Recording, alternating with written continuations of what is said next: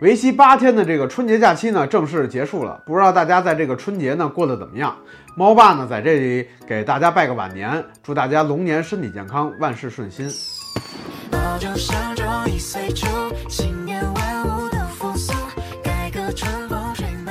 除了春节假期随之结束的呢，还有这个高速免费通行的这个政策。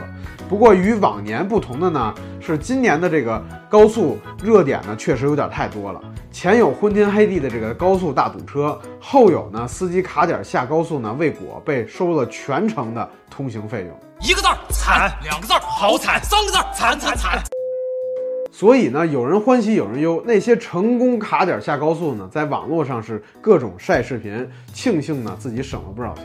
没下去的呢，绝对是当场破防，直接就堵在高速口开骂了。不过呢，骂归骂，最终你肯定也得交钱才能乖乖回家。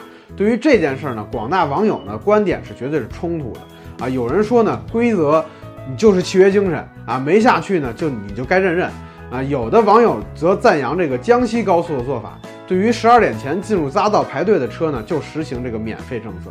虽说规定是下高速时间为准，但这种人性化的管理方式呢，还是值得各地呢去参考的。哎呀呀呀呀呀呀呀呀呀！好。这件事呢，其实是没有明确对错之分的。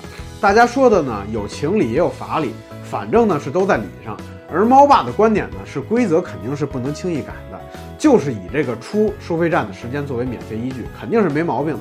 哎，但相关单位呢，能不能把这个收费的节点处理得更人性化一点呢？比如高速上有大量的这个 ETC 计费的摄像头，如果用这些摄像头在十二点之前最后一次拍照的这个位置呢，去计算这个收费里程，最终呢去交这个高速费，会不会更合理一点呢？